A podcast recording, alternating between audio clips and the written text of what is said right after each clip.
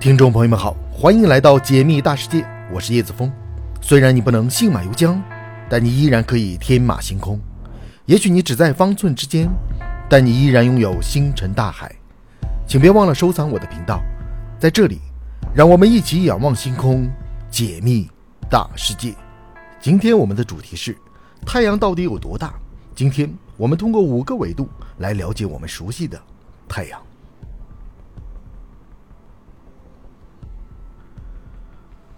中国古代有句话叫做“天无二日，民无二主”。古时候，人们把太阳比作君主，充分说明了太阳在人们心中的崇高地位。事实上，也的确如此。太阳的统治力胜过了地球上任何一位国王。他统治着一个极为庞大的帝国——太阳系。在太阳统治的帝国中，有八颗大行星、五颗矮行星、一百七十三颗卫星、数不尽的小行星和彗星。是什么？让太阳拥有如此强悍的统治力呢？一个字，大。太阳到底有多大呢？我们从下面几个方面来聊一聊太阳到底有多大。第一个，我们来讲太阳的质量。太阳是太阳系中最大的天体，太阳的质量约为二乘以十的三十次方千克，二后面跟着三十个零，这是什么概念呢？太阳的质量是太阳系的第二大天体木星质量的一千倍，是地球质量的三十三万倍。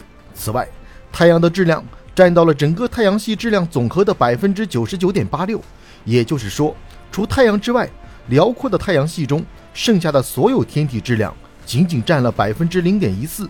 这么看来，什么太阳系八大行星、五大矮行星等等，都是太阳形成后的边角料而已。它们和太阳巨大的质量相比，根本不值一提。打个比方，如果太阳是一头体重五吨的非洲象，那么木星。就是一个五千克的西瓜，地球不过就是一颗十五克的大樱桃，而太阳系中太阳以外的其他天体加起来只有七千克。太阳和地球相比，就如非洲大象和樱桃相比。现在你是不是对太阳的质量大小有所印象了呢？第二，我们来聊一下太阳的引力。太阳的巨大质量产生了强大的引力，使得它成为了太阳系的绝对统治者。很早的时候，人们以为海王星就是太阳系的边缘了。后来，冥王星的发现改变了这种看法。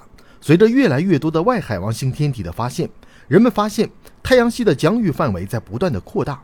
二零零四年，天文学家在距离太阳一百二十五亿公里远的地方发现了赛德纳。赛德纳的远日点距离太阳一千四百零二亿公里，是地球到太阳平均距离的九百三十七倍。天文学家估计，太阳系的半径范围可能有十万个天文单位，也就是一点五八光年。这是什么概念呢？打个比方，假如我们把地球到太阳的距离缩小为一米，那么太阳系的边缘地带就在一百公里之外。在这样的比例下，太阳的直径只有大约一厘米。这么比较，你是不是觉得很不可思议呢？接下来，我们再来聊一聊太阳的体积。太阳的体积是一点四一乘以十的十八次方立方千米。和木星相比较，太阳的体积是木星的一千倍；和地球相比较，太阳的体积。是地球的一百三十万倍。打个比方，如果地球是一个直径四厘米的乒乓球，那么太阳的体积就有四十三点六立方米。这么大的体积，好比是一个面积十五点六平方米、高二点八米的房间，这差不多有一个卧室大小。在这个房间中放上一个乒乓球，这就是太阳和地球的体积差距。此外，太阳的直径为一百三十九万二千千米，是地球直径的一百零九倍。我们把地球一个挨着一个的并排起来，一百零九个地球的直径长度才能抵得上一个太阳的直径长度。如果把地球的直径比作是一个身高一点七米的人，那么太阳的直径就有一百八十五点三米。这就好比是一栋六十六层的高楼，一栋高楼和一个人相比，这就是太阳和地球的差距。第四点，我们再来聊一聊太阳的能量。太阳是一颗恒星，它无时无刻都在向宇宙空间释放出巨大的能量。太阳每秒钟会释放出三点八六乘以十的二次方焦耳的能量，这是多大的一股能量啊！我们总是说万物生长靠太阳，太阳给我们送来了光明和温暖。其实地球只接收到了太阳总辐射能量的二十二亿分之一，也就是一点七五乘以十的十七次方焦耳。这是什么概念呢？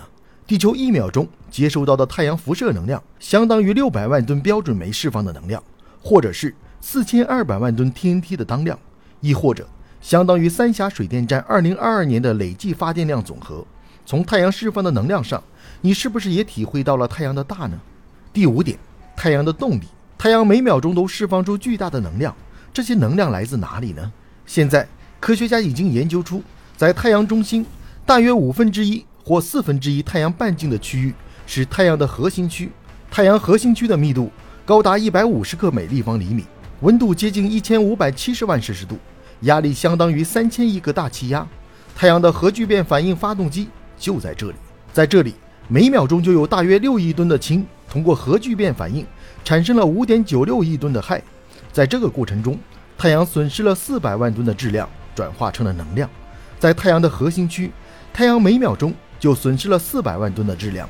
按照这个速度计算，大约每四千七百万年，太阳就会烧掉一个地球的质量。